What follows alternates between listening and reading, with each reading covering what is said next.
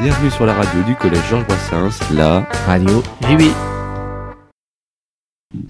Bah déjà bonjour Monsieur Danard, Euh, bienvenue euh, à la radio JBI du collège. On a des questions à vous poser sur les travaux et sur votre métier. Alors déjà, euh, quel est votre métier, en quoi consiste-t-il? D'accord. Donc, euh, je suis conducteur d'opération pour le département d'Ille-et-Vilaine.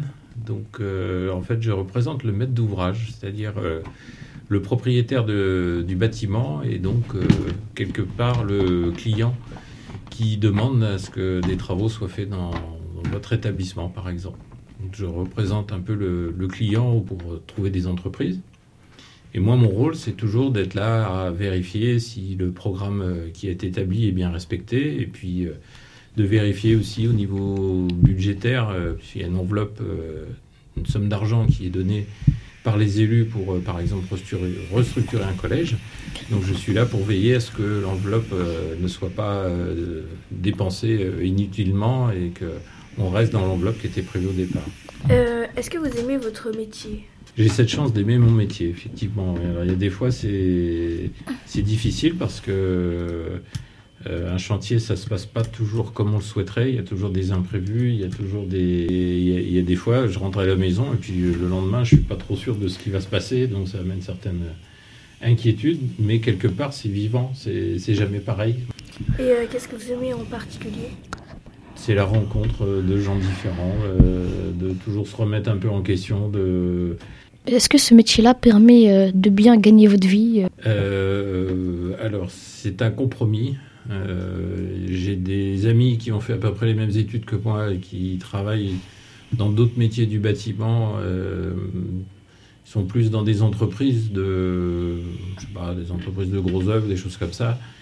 Ils gagnent plus que moi. Mais euh, après, il faut regarder un peu selon ses affinités. je- pense que par rapport à certains de mes, mes collègues qui ont fait les mêmes études, je pense qu'il y a des jours je suis plus heureux que je gagne peut-être moins, mais je suis plus heureux. Et au niveau des horaires, par exemple, euh, bon, c'est peut-être plus confortable pour moi que pour eux. Et puis souvent le soir, il faut qu'ils retournent au bureau parce qu'il y a tout un tas de, de démarches administratives à faire et donc euh, ils ont des journées qui sont très très très longues. Le salaire ne fait pas tout dans la vie. Yeah, Mais bon, vrai. je ne suis pas à plaindre, euh, j'ai un salaire, euh, ça va. Euh, vous faites que des collèges Euh, non, ça peut être aussi des casernes de pompiers. Département, on a les casernes de pompiers, euh, donc les casernes de volontaires. Donc, euh, bon, il y a les centres de secours, donc les casernes de pompiers, et puis autrement, il y a les CEDAS. le plus proche, je crois, c'est à Passé, où il y en a un. J'avais suivi le chantier de ce- celui-ci. Et euh, ça fait combien de temps que vous faites euh, ce métier?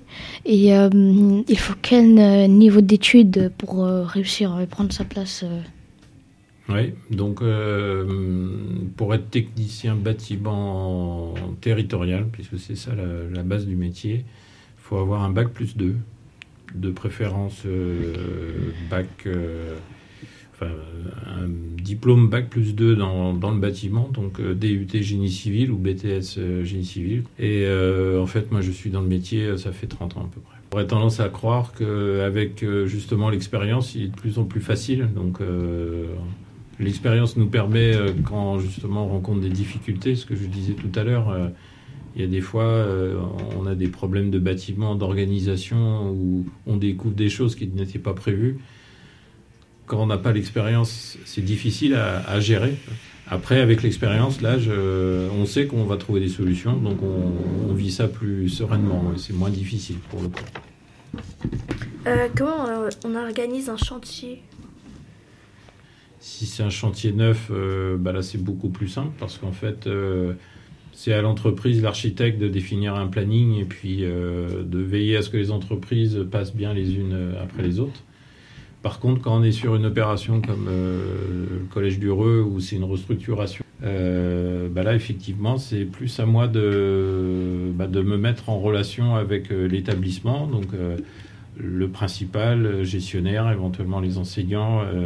de faire des réunions, de voir comment on peut organiser l'activité pour les élèves et puis que le chantier se déroule quand même. Donc là, il y a toute une organisation à trouver pour que, bah, que ça fonctionne, tout ça, et qu'on arrive quand même à, faire cette restructuration. Parce que il y aurait une solution, ce serait de, de, travailler, de demander aux entreprises de travailler que les week-ends ou pendant les vacances, par exemple. Mais euh, là, dans, l'affaire, ça ferait que une restructuration comme euh, pour le collège du Reux, ça durerait des, des années et des années, quoi.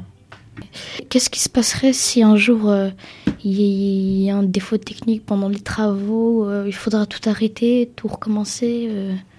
Ça fait partie effectivement du chantier. Alors il y a différents niveaux d'imprévus qui peuvent avoir plus ou moins de, conséquences. Une chose qui est très embêtante sur un chantier, par exemple dans un chantier d'un bâtiment existant, c'est au niveau de, de l'amiante. Là par exemple le collège où vous êtes, hein, il y a de l'amiante. Euh, donc c'est un matériau qui était utilisé dans les années 60-70 et qui n'y a plus le droit par exemple de, l'utiliser maintenant. Et là, effectivement, euh, on essaie de faire un diagnostic avant de démarrer les travaux, mais euh, c'est quelque chose qui peut être caché. Et ça, par exemple, ça peut être très embêtant en phase chantier si tout d'un coup on, découpe de l'amiante. Ben là, il y a toute une procédure qui se met en place pour protéger les ouvriers et puis euh, les gens qui sont autour. Euh, quel impact a l'amiante sur le chantier? Alors sur le chantier, euh, ça ne doit pas avoir d'impact. L'impact que ça peut avoir, c'est le désamiantage, donc enlever cette amiante. Où là, ça demande beaucoup de temps parce que on n'a pas pu vous faire visiter ça parce que c'est vrai que c'est c'est pas dangereux en soi, mais euh, quand on a les phases de désamiantage, il faut imaginer qu'on crée à l'intérieur euh, de la zone où on va enlever l'amiante euh, une barrière d'étanchéité à l'air complète. Donc on met des, des polyanes, des scotch, et, après ce secteur-là, ce ne sont que des personnes vraiment habilitées qui ont le droit d'y aller, qui ont une formation spécifique. Donc c'est pour ça l'amiante, euh, c'est au niveau du temps, de l'organisation du chantier. Mais après, euh, l'amiante, c'est pas dangereux à partir du moment où on n'y touche pas. Si on y touche, là, il faut être habilité pour euh, prendre cette amiante, la mettre euh, dans des sacs euh, bien hermétiques, puis après, c'est mis euh, dans des usines de retraitement. Mais sur le chantier proprement dit, euh, si personne n'y touche, il n'y a pas de, de risque euh, pour qui que ce soit. Quoi. Bon. Euh, moi, j'ai une Est-ce que euh, vous avez une date euh, précise euh, bah là, la première phase euh, qui permettra la livraison de toute la zone euh, administration, bureau, salle de musique, salle d'art plastique, bah, c'est prévu que vous puissiez y aller au mois de septembre de cette année. Vous avez pris du retard sur, le, sur les travaux ou pas? Non, je devrais pas le dire, mais on a peut-être fait pris de l'avance. C'est rare. mais on a pris de l'avance, mais on n'est pas à l'abri justement de, de surprises. Donc c'est pour ça que je le dis pas. Si jamais il y a des surprises et puis que ça nous retarde, ben, ça va peut-être s'équilibrer. puis- ben, En tout cas, euh, merci beaucoup d'être venu. Hum, mais C'était bien sympathique. Merci à vous.